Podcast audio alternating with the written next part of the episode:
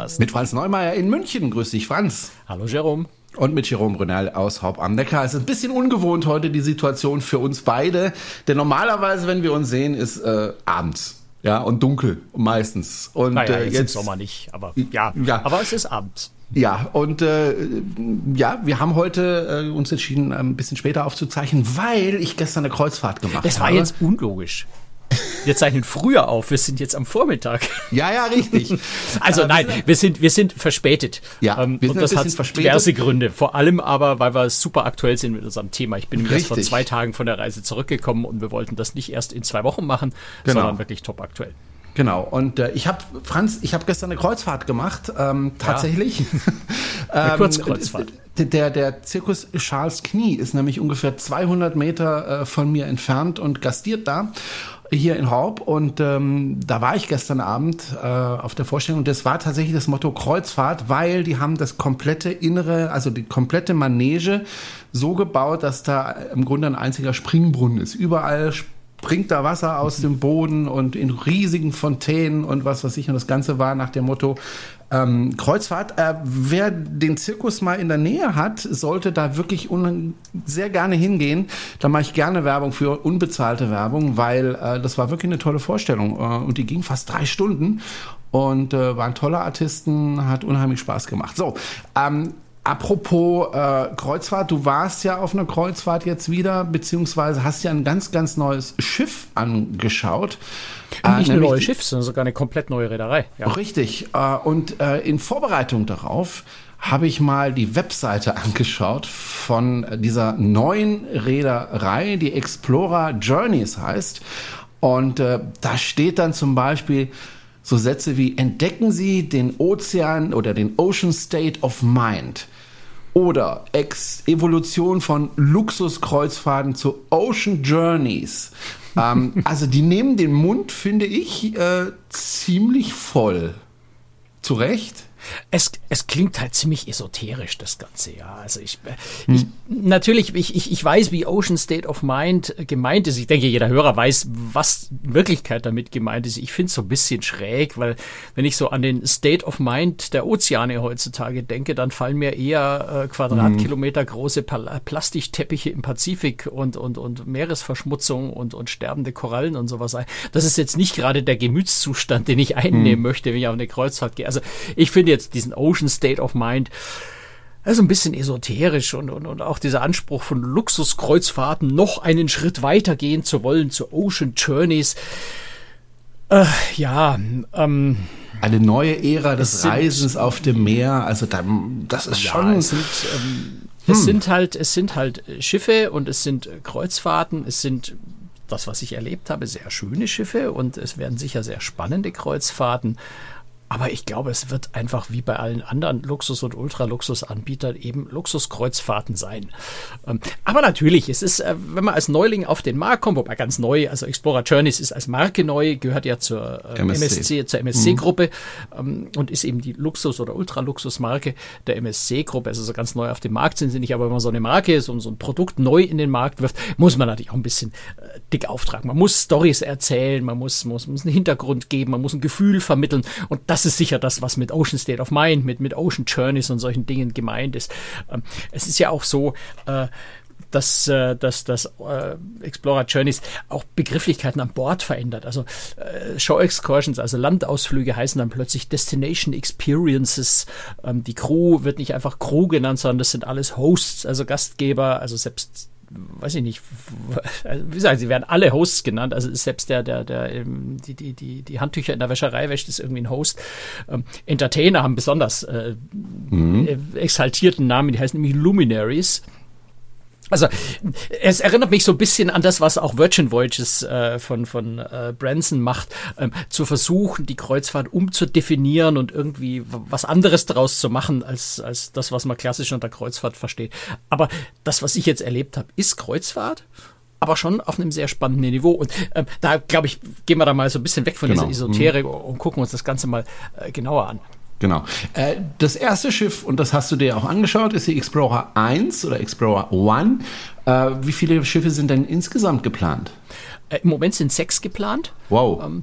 Und das geht auch ganz flott. Also ich glaube, 2027 soll das letzte schon kommen. Also das geht recht flott. Ähm, aber das macht ja auch MSC äh, jetzt bei MSC Cruises so in, in sehr, sehr flotter Folge neue Schiffe bauen, um einfach ja auf dem Markt sich natürlich Marktanteile zu holen. Keine Frage. Und wenn ich so eine neue Marke gerade im Luxusbereich aufbaue, muss man auch relativ schnell vielfältige äh, Fahrgebiete anbieten. Und mit ein, zwei Schiffen kann man natürlich, hat man da wenig Spielraum. Insofern ist es schon auch eine ganz gute Idee, da möglichst schnell, möglichst viele Schiffe aufzubauen, damit man eben dann auch diese entsprechende Vielfalt von Karibik über Mittelmeer bis Südsee und, und Alaska und, und sowas anbieten kann, äh, was man mit ein, ein, zwei Schiffen halt so in dem, der Vielfalt natürlich nicht schaffen kann. Wir sprechen allerdings hier von super Luxusschiffen, also richtig luxuriösen Schiffen, Hochpreisbereich. Ähm, diese Schiffe muss man ja auch voll bekommen. Ich meine, so viele Menschen haben ja vielleicht dann doch nicht so viel Geld, um sich das leisten zu können. Also ein Schiff voll zu bekommen, das sehen wir ja auch bei Hapag-Lloyd, das ist kein Problem. Aber sechs Schiffe, glaubst du, die kriegen das hin, dass sie so viele Passagiere bekommen, die in der Lage das, sind, so viel zu bezahlen? Ja, das ist natürlich Kaffeesatzleserei, aber ich gehe mal davon aus, dass wenn so, so, so erfahrenes Unternehmen wie MSC äh, sowas plant, dann haben die natürlich Marktforschung gemacht, die wissen genau, was sie da tun. Und der Luxusbereich wächst ja. Also der Luxusbereich ist ja ein Segment, das permanent und stark im Wachsen ist. Und insofern ist da schon Spielraum drin. Also für mich ist eher so die Frage, werden sie schaffen, diese hohen Preise, die sie im Moment ansetzen, tatsächlich auf Dauer zu halten? Ähm, oder ist das jetzt mal ein Versuch, in diesen Dimensionen äh, mitzuspielen? Und die Preise sinken dann vielleicht über die Zeit. Also das ist jetzt wirklich spekuliert und vermutet. Das ist einfach eine, eine, interessante Frage, ob sie schaffen, Preise zu halten, ja, die eben so bei 600, 700 Euro die Nacht anfangen. Und klar, jetzt im, im, bei, den ganz großen Suiten, da geht es dann mal, wenn, wenn, ich die ganz große, die Owner Suite nehme, kann ich auch mal 4.500 Euro ähm, pro Nacht ne, bezahlen. Ähm, aber es fängt also so bei 6.000, äh, 700 Euro die Nacht an. Und das, das ist halt interessant. Ja, da spielen sie wirklich in der, in der ganz obersten Liga preislich mit. Und äh, ob sie das halten können, ja, wird sich zeigen. Und wird sich vielleicht dann auch so bei, bei Schiff 4, 5, 6 dann irgendwann zeigen, ob, ob das Angebot ähm, immer noch so knapp ist und die Nachfrage so groß, dass man die Preise halten kann. Aber das ist dann was, was man in der Zukunft rausfinden muss. Du warst auf dem Schiff äh, als einer der ersten äh, mit anderen Journalisten gemeinsam und äh, hast dir das angeschaut. Was was für eine Größe hat dieses Schiff denn eigentlich? Wie viele Passagiere passen da drauf? Das ist ja gerade bei Luxusreedereien oft so, dass es relativ große Schiffe sind. Beziehungsweise nicht ganz so große, aber keine kleinen Schiffe, aber relativ wenig Passagiere auf diesen Schiffen sind. Ja. Also es ist schon ein ziemlich großes Schiff. Ja, du hast äh, eine Länge von 248 Meter. Das ist schon ziemlich, wow. ziemlich ordentlich. Äh, mhm. Die Bruttoraumzahl ist jetzt kleiner. Das sind 63.900. Also das ist weit entfernt äh, von den über 200.000 von den ganz großen Schiffen. Also sie bauen nicht so hoch auf. Ja, du hast auch, was hat es, glaube ich, 13 Decks oder sowas. Also es ist schon auch relativ hoch, aber klar, eine, eine Oasis Class hat, glaube ich, 21 Decks oder 20 Decks oder irgendwie sowas. Also, naja, die AIDA Aura zum Beispiel hat auch 13 Decks. Ja, also das Na, ist so ist ungefähr so die Größenordnung. Mhm. Ähm, du hast 461 Passagiere. Äh, Kabinen, also 922 äh, Passagiere, also knapp 1000 Passagiere bei, äh, bei Standardbelegung der Kabinen. Und das ist dann schon relativ viel, ist aber so ein bisschen im Trend von dem, was die anderen Luxusreedereien äh, da auch machen, die zum Teil 400, 500, 600, 800 Passagiere. Also ähm, ist in diesem Ultraluxusbereich oder im Luxusbereich schon eher an der oberen Grenze, was die Passagierzahl angeht, aber durchaus in, in dem Rahmen, was andere auch machen. Wobei, wenn ich das vergleiche mit der eben AIDA Aura, auch mit 13 Decks, äh, die aber 50 Meter kürzer sind, aber 1400 Passagiere hat, dann ist es dann doch äh, schon ein Unterschied, zum Beispiel zur Aura. Ich habe also als Passagier deutlich mehr Platz. Wie lange warst du auf dem Schiff? Drei Nächte. Also nicht übermäßig lang. Ich bin äh, von, von Portsmouth äh, nach, in, in England äh, nach äh, Kopenhagen gefahren, wo das Schiff dann am 1. August äh, zu ihrer Jungfernfahrt aufgebrochen. Das war ja so ein bisschen eine lange Geschichte. Das war ja schon der dritte Versuch, an Bord zu gehen. Äh, wir, wir, erinnern uns, ich glaube, wir haben da im, in der After schon mal drüber gesprochen, ja. die so ein bisschen Probleme mit Feuerschutzpanelen hatten, die, die dann plötzlich keine Zulassung mehr hatten und, und zum Teil ausgetauscht werden mussten und verstärkt werden mussten. Also da hat sich einiges ein bisschen verzögert, aber jetzt ist das Schiff endlich in Betrieb und es fährt äh, und auch diese Feuerschutzprobleme sind, sind gelöst. Das ist sogar von der amerikanischen Küstenwache abgesegnet und wenn die amerikanische Küstenwache absegnet, die wirklich ultra streng sind, was sowas angeht, kann man davon ausgehen, dass das Problem auch wirklich gelöst ist und nicht nur unterm Teppich ist. Äh, insofern denke ich, das ist Vergangenheit, äh, war ein bisschen ärgerlich die letzten Wochen, aber jetzt fährt das Schiff und ist in Dienst. Und äh, ja, das, was ich so gesehen habe jetzt in den drei Tagen, hat mir eigentlich auch wirklich sehr, sehr gut gefallen, muss ich ehrlich zugeben. Also von außen sieht es zumindest jetzt mal äh, nicht so aus wie so oft äh, so ein Hochhaus, das irgendwie auf dem Wasser schwimmt, sondern es sieht richtig aus wie ein Schiffchen. Ja, klar. Also von, von, von der Optik her würde ich sagen, unterscheidet sich es nicht so dramatisch von, weiß ich nicht, zum Beispiel einer Vista von Oceania oder von, von Region Seven Seas, die neuesten Schiffe. Ähm, das ist alles so in dieser Größe oder auch Viking äh, Ocean Cruises. Die Schiffe sehen sich da alle relativ ähnlich, die eben in der Größenordnung sind das Spannende finde ich an der Explorer ist äh, so ein bisschen die, die Sonnen- und Pooldecks, die sind ein wenig anders wie auf vielen anderen Schiffen, sind nämlich sehr über Schiff verteilt. Also du hast insgesamt vier Pools auf dem Schiff. Du hast einen äh, großen Infinity Pool ganz unten am Heck, äh, dann ein paar Terrassenstufen weiter oben, nochmal einen Pool äh, zum Heck hin, einen relativ großen. Äh, dann gibt es einen nur für Erwachsene reservierten, können wir gleich noch drüber reden. Explorer will nämlich auch Kinder und Familie mit an Bord nehmen. Ähm, auch nochmal einen ziemlich großen Pool, der ganz oben nach vorne rausgeht. Das sind die drei Freiluftpools und dann gibt es noch einen in der Mitte unter so einem großen, auch zurückfahrbaren Glasdach. Und mit einer sehr, sehr schönen filigranen äh, Struktur, dieses Glasdach. Das ist sehr, sehr gut gelungen. Äh, dort also nochmal einen sehr großen ja, Innenpool, wenn du so willst, den man aber mit dem Schiebeglasdach natürlich auch aufmachen kann, wenn es warm genug ist. Also das ist so ein bisschen ungewöhnlich, dass du da wirklich vier Pools über das ganze Schiff verteilt hast, plus nochmal äh, einige Whirlpools, auch ziemlich große Whirlpools, so seitlich äh, überhängen, so Art Infinity Whirlpools.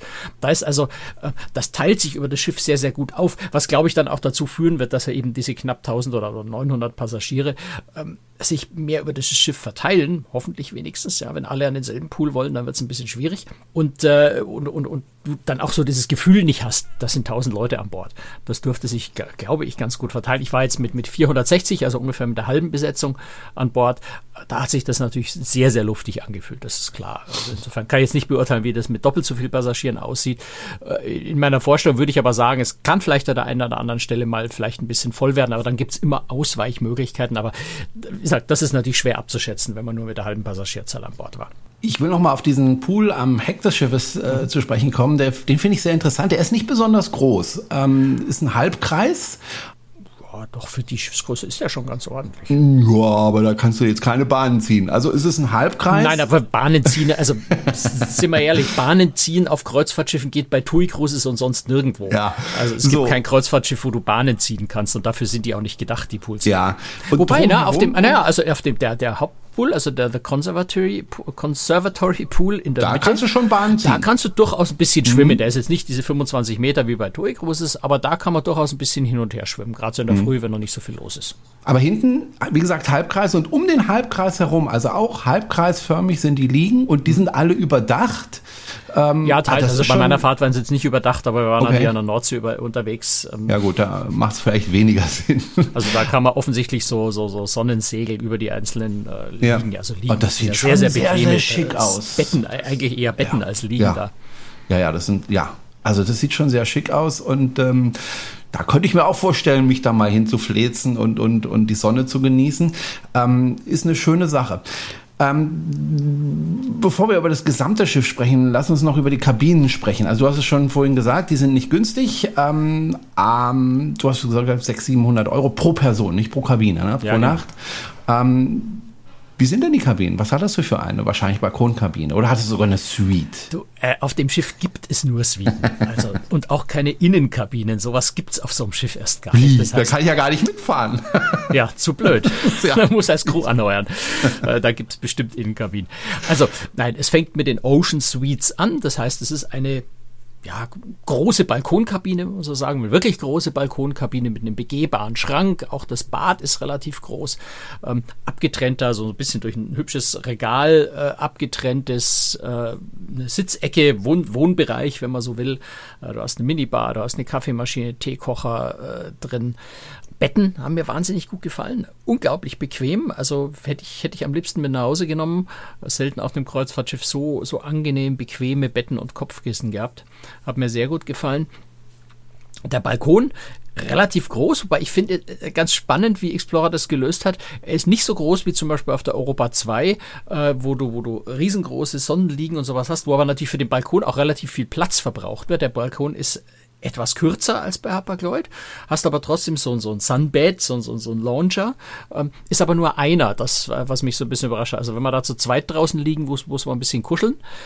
Und es ist aber zwei Stühle, ein, ein relativ großer Tisch. Das heißt, der Balkon ist vor allem wunderbar geeignet, wenn es mal draußen schönes Wetter und warm ist, dass man da einfach auf dem Balkon frühstückt. Oder es gibt im 24-Stunden-Room-Service äh, auch mit einer ganz guten Karte, äh, sodass man da auch mal Mittagessen vielleicht oder zur Not auch mal Abendessen kann, wenn man zu Abend nicht groß essen will, sich gemütlich auf dem Balkon zurückziehen kann. Dafür ist also wirklich, wirklich genug Platz. Okay. Ich habe mir ein bisschen Bilder angeschaut ähm, von, den, von der Kabine und ähm, ich habe überlegt, was gefällt mir eigentlich besser, die, die, die Europa 2 oder äh, die Explorer 1. Ich tendiere eher zu Europa. Oh, es ist echt schwierig zu vergleichen. Das ist. Okay. Ähm, ehrlicherweise, ich war jetzt auch schon lange nicht mehr auf der Europa 2. Ich habe jetzt die Kabinen nicht mehr so präsent im, im Kopf, dass ich da Ich erinnere mich an Glaswände und, und, und äh, Regenduschen und so weiter. Ja, da hast du aber da. Also eine Regendusche hast du da auch. Die ja, Dusche, die Dusche ist Logisch. wirklich, naja, wirklich. Also meine, die, die Dusche ist wirklich geräumig und groß. Also da ich selten ist so große Dusche auf einem Kreuzfahrtschiff gehabt. Ähm, das ist im Bad ist eher so, mir fehlt da zum Beispiel ein, ein, ein, ein Vergrößerungsspiegel direkt im Bad, da wäre eigentlich genug Platz. Den haben sie aus außerhalb gemacht. Also du gehst in den begehbaren Kleiderschrank rein und von da geht dann äh, eine Tür in die äh, in das Bad rein. Und in diesem begehbaren Kleiderschrank, der wirklich groß ist, äh, ein kleiner eigener Raum, äh, ist dann so, so ein Schminktisch äh, integriert, also mit, mit Spiegel, mit Beleuchtung, mit Schublade, mit Föhn übrigens von Dyson, also so diese, diese 400 Euro Föhns, mhm. äh, die sich kein, kein Mensch le leisten kann, obwohl sie wirklich großartige Föhns sind. Ähm, also da kriegst du sie, also zur Benutzung an Bord. Ne? Und dort, dort an diesem Schminktisch... Ist er noch an Bord? Ja, Franz. Ja, er ist schon noch an Bord. ähm, es wird ein bisschen auffallen, glaube ich. Und ähm, an diesem Schminktisch ist dann Vergrößerungsspiegel integriert. Also du hast einen, aber halt nicht direkt im Bad. Ähm, ja, kann man darüber diskutieren, ob man da im Bad vielleicht nicht, nicht noch einen hinschrauben hätte können. Immerhin gibt es im Bad Fußbodenheizung. Und das ist schon, und zwar sogar eine von Hand regelbare. Also du kannst genau einstellen, wie warm du den Fußboden haben möchtest. Das ist schon mal äh, wirklich nett. Das hat, das hat schon ein bisschen Luxusniveau. Ja, das finde ich, fand ich, fand ich sehr angenehm. Also vor allem im Winter, wenn es draußen ein bisschen kühl ist. Im Sommer brauche ich jetzt eine Fußbodenheizung nicht unbedingt. Aber es ist immer angenehm, wenn der, wenn der Boden natürlich, dieser Fliesenboden, wenn der schön warm ist. Selbst im Sommer ist das angenehm. Was ich immer wichtig finde, ist, äh, ich möchte gerne meinen Laptop, mein äh, Handy, mein äh, iPad und so weiter aufladen. Äh, ich brauche also viele Steckdosen, das ja. ist vorhanden. Ja, Steckdosen hast du zur Genüge. Du hast auch seitlich am Bett jeweils USB-Ladedosen. Also da ist wirklich äh, genügend vorhanden. Das, was mir eher aufgefallen ist, aber das ist jetzt ein, eher so ein Problem von mir. Das da war wieder irgendein Licht. Nee, nee, gar nicht. Das, nee? nee, nee, auch die Lichtsituation in der Kabine ist echt gut. In der Nacht ist es dunkel. Ähm, eine, eine ganz spannende äh, Lösung, die ich so jetzt noch nicht gesehen habe, es ist ein Bewegungsmelder Nachtlicht. Das heißt also, wenn du aus deinem Bett raussteigst, ist äh, dann unter dem Nachtkästchen ist ein Licht und das geht an, wenn Bewegung ist. Hm. Ähm, das heißt, du hm. kannst also im Dunkeln aus deinem Bett setzt die Füße auf den Boden, dann geht das Licht an und du findest deinen Weg ins Bad. Wie sich das jetzt auf den Mitbewohner der Kabine auswirkt, der dann natürlich auch Licht kriegt, äh, ist zwar nur am Boden, aber natürlich Natürlich wird es in der Kabine so ein bisschen hell. Aber es ist, glaube ich, eine ganz brauchbare Lösung. Ähm, Im Vergleich zu ganz vielen anderen so Nachtlichtlösungen, über die wir ja schon öfter diskutiert haben, wo ich meistens so meine Probleme damit habe, weil ich dann einfach ja. nicht schlafen kann, wenn irgendwo ein Nacht. Wehe, da leuchtet irgendwo eine Diode. Dann ja, ist aber der Franz auf, auf 180. Genau. Ja, ne, weil es einfach überflüssig ist. Aber also die Lösung mit dem Bewegungsmelder finde ich ganz nett. Ähm, nee, also wo ich jetzt ein bisschen Probleme hatte, aber wie gesagt, das ist eher so ein persönliches Problem von mir, weil ich an Bord arbeiten muss, ist, es gibt keine, also keinen vernünftigen Platz, wo ich meinen Laptop hinstellen kann um zu arbeiten. Also es gibt keinen Schreibtisch okay. in dem Sinn. Es gibt schon so, so einen Couchtisch aus Glas, der macht dann mit, mit der Maus irgendwo so ein bisschen Probleme und da ist in der Nähe kein Stromanschluss. Ähm, die einzige Möglichkeit, wirklich eine Art Schreibtisch zu haben, wäre jetzt wieder in dem begehbaren Kleiderschrank dieser Schminktisch, den ich gerade schon beschrieben habe. Da wäre also ein, ein, ein, ja, ein Sessel, ein Stuhl mit einem Tisch, wo Platz fürs Laptop ist und auch eine Steckdose. Aber da sitzt man dann im, im, im Kleiderschrank. Das ist jetzt nicht so der schönste Platz zum Arbeiten. ähm, aber klar, man kann, kann das Laptop natürlich auch auf den Schoß nehmen und sich auf die Terrasse setzen, auf den Balkon setzen. Das ist jetzt nicht wirklich ein Problem. Und die meisten Leute wollen ja im Urlaub auch nicht mit dem Laptop arbeiten. Insofern ist es kein, kein, kein Mangel. Es ist nur was, was mir persönlich aufgefallen ist, wo auf anderen Schiffen, ähm, ja, du in der Regel einfach im im, im Schlafzimmer an, am, am, entlang von dem Spiegel, da ist ja da meistens so, da wo, wo der Mini-Kühlschrank oder sowas ist, da meistens eine Stelle, wo, wo auch ein Hocker und Stuhl ist, wo man sich hinsetzen kann zum Arbeiten. Äh, ja, aber wie gesagt, eher so ein Privatproblem von mir. Oder berufliches Problem von mir. Hm. Gut, verlassen wir einfach mal ähm, die Kabine. Wobei es gibt ja, du warst wahrscheinlich in der Ocean Terrace Suite. Genau. Ne? Äh, es geht dann weiter über äh, eine größere äh, Terrassensuite und also dann geht's. Gibt, genau, es gibt diese, diese Ocean Suites, äh, die zweithöchste, also die, die jeweils unterteilt sind nochmal in Unterkategorien. Dann gibt es die Penthouse Suites Genau. Ähm, die ganz großen sind die Residence Suites, die dann also so die Owners groß. Residence mit Terrasse, Butler Service und privatem Whirlpool. Also es gibt ja, in deiner Kategorie keinen Butler. Whirlpool nach hinten raus. Also mhm. ein Infinity Whirlpool in der eigenen in der eigenen Suite ist schon was ziemlich Großartiges. Aber du bist eben in der, in der Owner Suite auch gleich mal mit 4.500 Euro pro Nacht dabei. Ähm, das muss man sich also leisten können, diesen Infinity Whirlpool. Und die, ja, und diese Owners, äh, ich habe jetzt mal gerade eine Reise äh, nach Reykjavik äh, hier auf dem Schirm, da zahlst du halt schnell mal auch 12.000 pro Person. Ne? Habe ich hier so ein Angebot. Ob es jetzt das günstigste ist, Ja, da kriegst du aber nicht die Owner Suite dafür. Doch, das ist die Owner Suite. Pro Person 12.000 Euro. Ähm, für die ganze Reise? Für die ganze Reise. Aber wie gesagt, wie lange pro Person. Ist die Reise? Drei Tage? Äh, nein, das ist, äh, ich gucke gerade, was für eine Reise vom Dienstag, 6. August bis 15. August. Also, also eine Woche. Jetzt, Sieben drei Tage. Tagen, ja. Sieben Tage. Okay. Sieben Tage. Ja, ja gut. Das aber ich finde auch das Schnäppchen vielleicht. Also äh, 12.000 äh, für sieben Tage pro Person. Zu zweit bist du dann mal 24.000. Ja, du äh, bist, da, du bist halt, Schnäppchen. Du bist halt im Ultraluxusbereich unterwegs. ja, ja, klar. Ja. Der kostet natürlich. Ähm, Richtig. Ja, gut. Äh, aber du kriegst halt auch wirklich viel dafür. Klar, sogar ein Butler und so weiter. Und ähm, gut, den hast du jetzt in der normalen Ocean Suite, hast du keinen Butler, aber richtig. Ja, gut, also brauche ich jetzt auch nicht überlegen. Du hast es geschafft, ohne Butler deinen Koffer auszupacken. Ja, habe ich. Großartig, Bravo. Gell? Großartig. Aber der Kabinensteward war total nett. Also das nur überhaupt ist mir aufgefallen. Die Crew ist, mhm. ähm, es muss man nicht sagen, es war eine Vorabfahrt. Es ist die erste Reise dieser gesamten Reederei überhaupt. Alle motiviert. Ähm, der, der, der, die, die Crew ist jetzt noch nicht im Service, in der Servicequalität auf diesem Ultraluxusniveau, was man erwartet. Aber freut sich Aber, auf die Reise. Hm? Ja, die Crew war wahnsinnig losgeht. herzlich und freundlich und nett und offen. Das sind alles ganz spannende Charaktere, ist mir aufgefallen. Also nicht diese diese, diese, diese so ein bisschen verschüchterten oder das überhaupt nicht, was man sonst auf Hochseeschiffen ja oft erlebt, ähm, sondern wirklich offen und, und willig und, und, und gierig danach, guten Service zu leisten. Die müssen an einer oder anderen Stelle noch ein bisschen was lernen, aber die Grundeinstellung stimmt.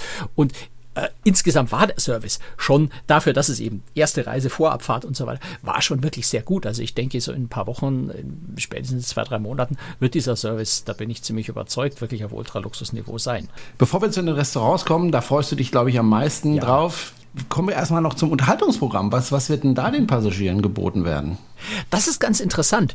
Ähm, Explorer Journeys hat ausdrücklich kein Theater in diesem Sinne an Bord. Es ist die Journeys Launch. Ähm, hat schon so ein bisschen Theatercharakter, das Ganze, aber es ist sehr locker bestuhlt mit, mit eher so Tischgruppen und sowas. Ähm, also hat eher was von einer Lounge als von einem Theater. Und die Idee ist also ähm, zu sagen, wir machen jetzt nicht um 20 und um 22 Uhr jeweils eine Show von 45 Minuten, sondern es ist eher so ein kontinuierliches Entertainment über das ganze Schiff, Live-Musik in der Bar. Die Lounge ist sicher so, so, so ein Hotspot für Entertainment, wo eben eine Bühne ist, wo auch eine Liveband äh, durchaus da ist. Aber es gibt eben auch an anderen Stellen äh, Entertainment. Eben im Grunde wie bei anderen Kreuzfahrtschiffen auch. Die Idee ist nur einfach zu sagen, wir wollen die Leute nicht, also Explorer sagt, wir wollen die Leute nicht dazu bringen, dass sie zwingend um 18 Uhr zum Essen gehen müssen, damit sie um 20 Uhr ihre Showzeit schaffen, sondern äh, diese Show, äh, die, die, die, das Entertainment läuft eher so kontinuierlich vor sich hin und man kommt und geht, wann man möchte. Und was sie jetzt tun wollen, aber das müsste man wirklich im, Echtbetrieb dann erstmal sehen, ob das wirklich so gut funktioniert. Sie wollen tatsächlich sich ad hoc und, und, und, und live der jeweiligen Situation anpassen. Das heißt also, wenn die Launch immer voller wird, dann würden sie auch dort zusätzliche Entertainer, vielleicht die Band dorthin schicken, weil die Leute offensichtlich jetzt gerade in der Launch Entertainment haben wollen und wenn sich die Launch irgendwie leert oder für die Bar X sich füllt, dann würde man dort einen Entertainer hinschicken, ähm, um dort das Entertainment zu machen. Also die Idee ist nicht, ähm, die Leute zum festgesetzten Entertainment zu bringen, sondern das Entertainment dorthin zu bringen, die, wo die Leute in diesem Moment eben gerade sind. wie gesagt, das konnte ich jetzt in der Form auf, auf den drei Tagen natürlich nicht, nicht erleben und feststellen, ob das funktioniert. Aber die Grundidee ist eine ganz andere für das Entertainment. Das ist erstmal spannend. Ob das dann in der Praxis funktioniert, werde ich vielleicht einfach mal bei irgendeiner, bei einer richtigen Kreuzfahrt in, in ein paar Monaten mal ausprobieren müssen. Mhm. Aber die Grundidee ist zumindest mal reizvoll. Hört sich auch so an. Hört sich sehr gut an. Dann schauen wir mal weiter zu den Restaurants. Und äh, als wir das ja. erste Mal miteinander telefoniert haben nach deiner Reise, es war relativ kurz nach deiner Reise, wo wir besprochen haben, wann wir aufzeichnen und äh, was und wie, ähm, hast du mir erstmal vorgeschwärmt von dem Essen. Äh, und das, ich bin es ja gewöhnt von dir, dass dir das Essen wahnsinnig wichtig ist. Du kochst ja auch sehr gerne äh, zu Hause äh, richtig gutes Essen. Du warst noch mal eine Stufe noch mehr begeistert als sonst. Es, ja, es war einfach eine sehr, sehr positive Überraschung. Und bei dem Essen siehst du den, den eigentlich, also die eigentliche Besonderheit, würde ich jetzt mal sagen, von Explorer Journeys. Bis hierher, alles, was wir geredet haben, ist im Grunde, findest du auch sehr ähnlich bei anderen Luxuskreuzfahrtreedereien. Ähm, und natürlich hat jetzt Explorer bei, beim Thema Essen und, und, bei dem, was ich jetzt gleich sagen möchte, nicht keine Alleinstellung, aber sie sind eine von den wenigen, die sowas machen. Explorer Journeys legt großen Wert darauf, ähm, ein europäisches Luxuskreuzfahrterlebnis zu bieten. Äh, wohingegen ja ganz viele andere internationale Luxusreedereien eben sehr stark auf den amerikanischen Markt orientiert sind. Also ein, ein Regent Seven Seas, Seaborn, Silver Sea, äh, Viking, äh, wie sie alle heißen. Ähm, sind schon relativ fokussiert auf diesen international amerikanischen Markt. Und Explorer sagt jetzt, wir wollen das Ganze europäisch angehen. Das sieht man oder wirkt sich aufs Essen ganz besonders aus, weil du eben auf den Menüs ähm, nicht die Gerichte im Wesentlichen hast, die der Amerikaner sich unter europäischem Essen vorstellt, ähm, sondern du hast die Gerichte, wie europäisches Essen tatsächlich ist. Das heißt, du hast ein mediter mediterranes Restaurant, das Med Yacht Club. Mir persönlich ist vom Essen noch am besten von allen gefallen hat, ähm, aber so um, um, um, um, ein paar Nuancen, weil die anderen auch großartig waren, ähm, wo du halt dann einfach wirklich portugiesische, griechische, italienische, französische äh, Gerichte hast, so wie die dort im Original sind und nicht die, die auf Amerikaner angepassten Versionen. Das wird vielleicht dem einen oder anderen Amerikaner nicht so gefallen. Ähm, Explorer sagt aber, wir zielen eben auf die Amerikaner, die, wie sie sagen, open-minded sind, also die offen dafür sind und die eben sagen, wenn ich nach Paris fahre, will ich auch essen in Paris und wenn ich nach Rom fahre, will ich essen, wie es, in, wie, wie es die Römer essen. Ähm, und dasselbe möchte Explorer an Bord anbieten, also zu sagen, wir wollen eben die europäische Variante dieser Luxuskreuzfahrten und insbesondere beim Essen machen. Und das gefällt mir sehr, sehr gut, wenn du dann eben beim Italiener eben nicht Spaghetti Meatballs kriegst, von dem äh, Italiener noch nie gehört haben, dass es angeblich ein italienisches Gericht sein soll. Aber die Amerikaner finden immer, dass es das braucht in einem italienischen Restaurant. Und insofern äh, haben sie da ein, ganz andere Speisekarten, ganz andere Gerichte und zum Teil auch sehr, sehr kreativ. Also wirklich, wirklich spannend. Ich habe ein, äh, das eben in diesem Med Yacht Club, äh, in dem mediterranen Restaurant, eine Kreation von dem Küchenchef, äh, der ähm, Erdbeeren und äh, Cherrytomaten und ähm, Burrata zu einem Nachtisch äh, kombiniert. Und das war also einfach eine totale Überraschung. Das war einfach richtig, richtig lecker und toll. Das heißt, man kann da durchaus, selbst als Europäer, einfach auch noch neue Ideen und, und neue Sachen entdecken. Und das war, ja, also kann einfach nur schwärmen. Das Essen war großartig. Hört sich wirklich gut an. Äh, würde ich auch gerne mal da essen. Ähm, lass uns auch mal sprechen darüber, über das Gesamtkonzept des Schiffes. Und das, das vielleicht ja, noch, noch hm? zu erwähnen. Sie haben auch gerne. eine Kochschule an Bord. Das haben viele, also ah, ja. jede Luxusreederei hat eine Kochschule an Bord. Die Besonderheit da ist, obwohl es ein fast 1000 Passagiereschiff ist, es sind sechs Kochplätze in der Kochschule. Also ganz, ganz, ganz klein. Ähm, kannst insgesamt zu zwölf, also wenn man, Entschuldigung, wenn man mit, mit Partner kommt, also wenn man in derselben Kabine wohnt oder, oder Partner ist, kann man sich einen Kochplatz teilen. Zahlen tut man trotzdem dann zwei, kostet 150 Euro für zweieinhalb Stunden, ist also nicht wirklich billig. Ähm, aber du hast eben eine ganz, ganz individuelle Betreuung dort mit, mit nur sechs Leuten und lernst in diesen zweieinhalb Stunden wirklich ganz, ganz viel. Ich habe einen Pasta, Pasta-Kurs gemacht mit Ravioli und äh, Tortelloni zum selber machen, also Teig machen, äh, ausrollen, ausstechen, formen und so weiter. Ähm, äh, was, was ich, was für mich zu Hause immer eine Herausforderung war, weil bei mir diese Dinge einfach im, beim Kochen dann immer aufgeplatzt sind. Und ähm, ich glaube, in Zukunft wird das nicht mehr der Fall sein, weil ich habe die, die zwei, drei Fehler, die ich dabei äh, gemacht habe, habe ich, hab ich begriffen und gelernt und, und dort einfach erklärt bekommen, wie man es richtig macht. Und also anders als bei großen, wir haben über die Vista ja vor kurzem gesprochen, von Oceania Großes, die ihr, ihr auf der Vista äh, die, die Kochschule nochmal vergrößert haben, dort jetzt 24 Kochplätze haben. Das Schiff ist ungefähr ähnlich groß. Ein paar mehr Passagiere, aber nicht viel. Ähm, und hier sind sechs Kochplätze, wo ich also wirklich eine ganz intensive Betreuung. Und das ist toll. Also auch in der Hinsicht äh, was Besonderes. Was war denn der Trick, dass sie nicht aufplatzen? Ähm, also zum einen, äh, du, du pintelst ja immer so, bevor du es zusammenklebst, pintelst du mit Ei ein. Ich habe viel zu viel Ei immer drauf gepappt, dadurch wird es glitschig und klebt nicht mehr. Mhm. Ähm, dann sticht man bei den Ravioli, sticht man unterschiedlich große Kreise aus. Also ich habe immer zwei gleich große und die dann aufeinander geklebt. Ähm, du tust eigentlich die Füllung und, und zwar eben wenig Füllung, ich habe immer auch zu viel das große? Ne, wenig Füllung auf das, nein, eben nicht. Wenig Füllung auf die kleinen Kreis und dann okay. faltest du den großen Kreis so oben drüber und das fügt sich mhm. dann genau zusammen und dann passt das. Ah, okay. also, ne, sind so Details, die man da ja. einfach mal lernen. Ja, die kannst du sicher irgendwo in YouTube-Video finden, die dir das mal erklären, wie man Tortellini mhm. macht, aber oder oder äh, Ding. Aber dort hast du halt wirklich, also auch, wie, wie heißen die Master, Chefs of France oder so ähnlich? Das ist eine Köchevereinigung, gibt es insgesamt weltweit nur irgendwie etwas über 400, die den Titel führen dürfen, die also ganz hohe Qualitätsstandards gesetzt haben und so weiter. Ähm, also du hast da wirklich auch, auch richtig großartige Köche, die dir sowas beibringen dort. Okay, gut. Lass uns noch kurz über das Schiff als Ganzes sprechen, beziehungsweise über die Leistungen, die man auf diesem Schiff bekommt. Äh, wir bewegen uns ja, wie gesagt, im Hochpreisbereich.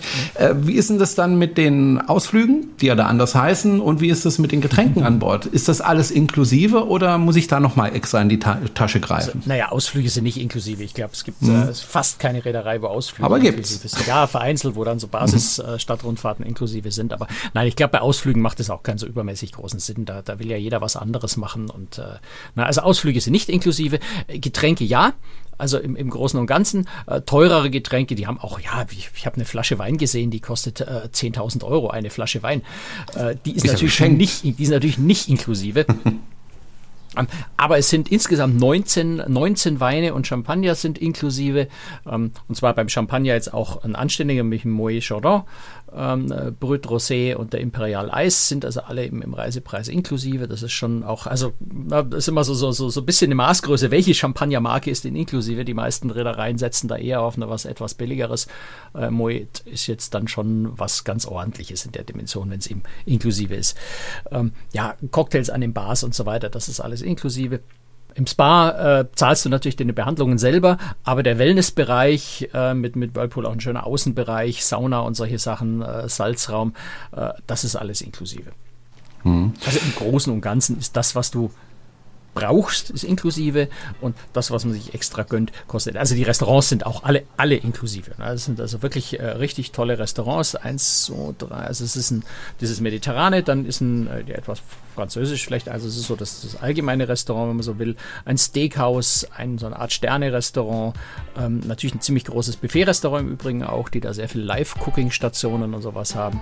Ähm, und eine, eine, eine, eine na, wie heißt Eisdiele, Gelateria und, und eine Creperie ist nochmal, also da hast du auch eine ziemlich große Auswahl bei den Restaurants, die sind eben mhm. alle inklusive. Gut, wir reden wie gesagt. Ähm, lass uns mal, bevor du die, die Musik spielst, noch über Soll eine Sache ausblenden? Soll ich nochmal ausblenden? Ich blende sie nochmal aus. Nein, weil ähm, es ist natürlich äh, im, im, Vorfeld in der Erwartung auf Explorer ist ganz oft diese Erwartungshaltung gewesen, naja gut, äh, MSC macht ein Luxusschiff, dann bringen die halt einfach den MSC Yachtclub von ihren großen Schiffen auf ein kleines Schiff und machen quasi ein Yachtclub-Schiff. Das ist so die Erwartung eigentlich von ganz vielen oder die Vorhersage mhm. gewesen, was dieses Schiff wird. Und das sollten wir noch kurz drüber reden, wie sehr nun Explorer MSC mhm. ist oder eben nicht. Ich vermute mal, so wie du dich anhörst, es ist eben nicht so gemacht worden. Äh, ja und nein. Das ist eben genau das Spannende. Es ist so, äh, so ein bisschen, aber nicht so richtig. Also es ist ein eigenständiges Produkt und wir, wir, haben ja über ein paar Ideen auch schon gesprochen, die dahinter stecken, gerade so das Thema Entertainment, auch diese europäische Fokussierung beim Essen, äh, ist schon anders als MSC, auch anders als ein MSC Yachtclub. Ähm, du siehst im Design auf dem Schiff, äh, hast du schon immer wieder mal Anklänge von MSC, also so die, diese, die, dieser Geschmack der, der Aponte-Familie, die da natürlich äh, eine große Rolle spielen und die an dem Design auch immer intensiv mitwirken.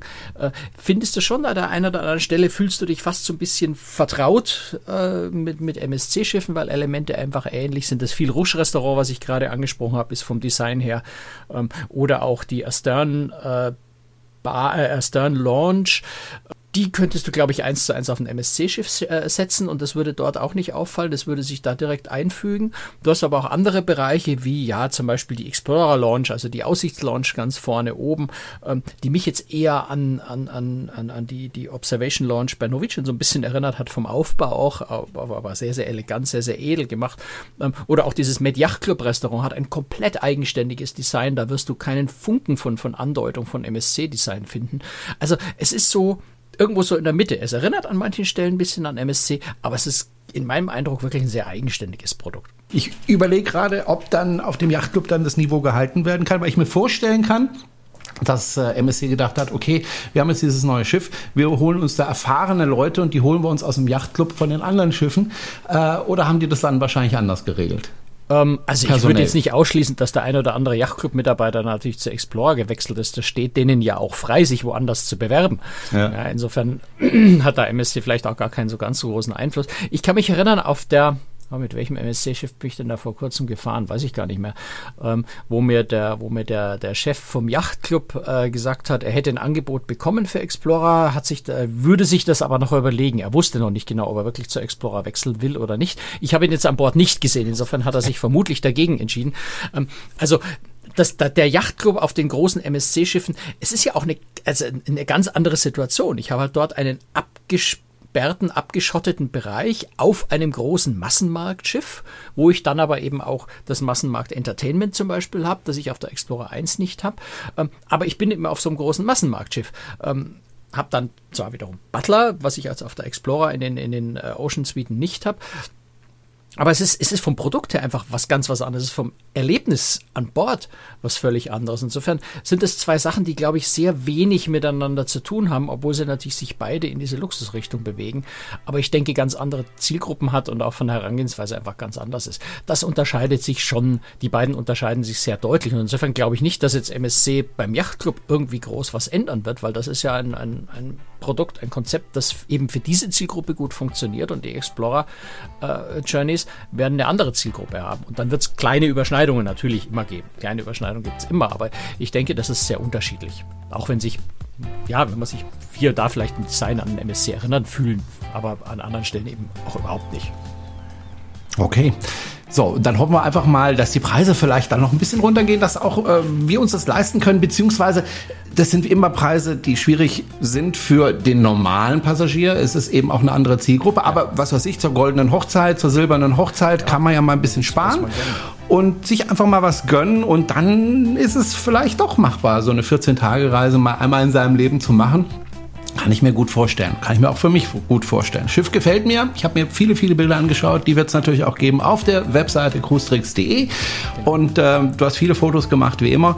Und, ja, ich habe äh, auch Video machen äh, auf YouTube wieder und ich werde genau. auch ein eigenes äh, Video nur zu den Kabinenkategorien machen, weil es einfach eine neue Reederei ist, das ein bisschen ausführlicher zeigen und ich konnte in fast alle Kabinenkategorien rein. Insofern, da gibt es nochmal viel Information zusätzlich. Genau. Und ähm, ja, wir gehen jetzt gleich in die Aftershow. Ähm, die bekommen alle diejenigen, die uns finanziell monatlich unterstützen. Allen sage ich herzliches Danke, schön fürs Zuhören. Empfehlen Sie uns bitte gerne weiter. Schauen Sie sich den YouTube-Kanal von Franz an. Da sehen Sie auch nochmal das Schiff in äh, Bewegung und den Franz auch. Und ähm, er freut sich auch über jedes Abo und ähm, ja, wir hören uns dann in 14 Tagen wieder und ich bin mal gespannt, wo du dann wieder warst und ob du überhaupt irgendwo warst. Wir werden ja, sehen war, und wo ich, ich dann bin. Mal gucken. Ich werde mich dann wahrscheinlich aus dem Urlaub melden. Ich nehme mein Equipment mit und äh, bin ja wieder mit dem Wohnwagen unterwegs. In meiner kleinen Yacht sozusagen. Bis dann, Franz. Tschüss. Bis dann. Ciao. Servus.